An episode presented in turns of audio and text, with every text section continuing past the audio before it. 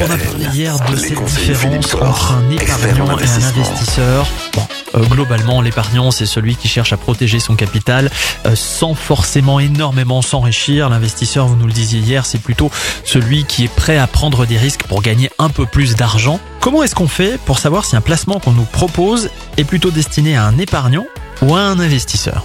En fin de compte, la grande différence, c'est dans ce que l'on achète. Est-ce qu'on achète un contrat ou est-ce qu'on achète un actif?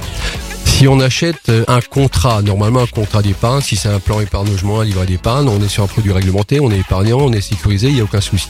Dès lors que l'on va sur un actif économique qui est un actif de bourse ou d'immobilier, on a ses aléas, mais on sait que ces marchés ont un fonctionnement et on peut connaître le niveau de risque de ces marchés.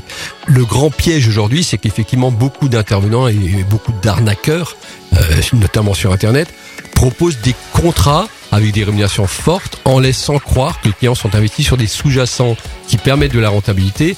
Mais là, ils ne sont pas propriétaires du sous-jacent. Comme dit, vous ne signez pas, vous n'achetez pas un bien immobilier ou des actions.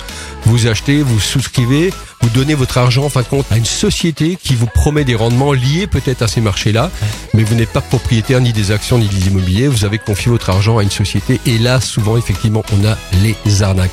Donc, si vous ne voulez pas vous tromper entre épargnants et investisseurs, quand vous investissez, soyez maître de votre investissement. Alors justement, comment on fait pour pas se tromper quand on place son argent? C'est la question qu'on va se poser à partir de demain et jusqu'à la fin de la semaine. À demain. À demain. Retrouvez l'ensemble des conseils de DKL sur notre site internet et l'ensemble des plateformes de podcast.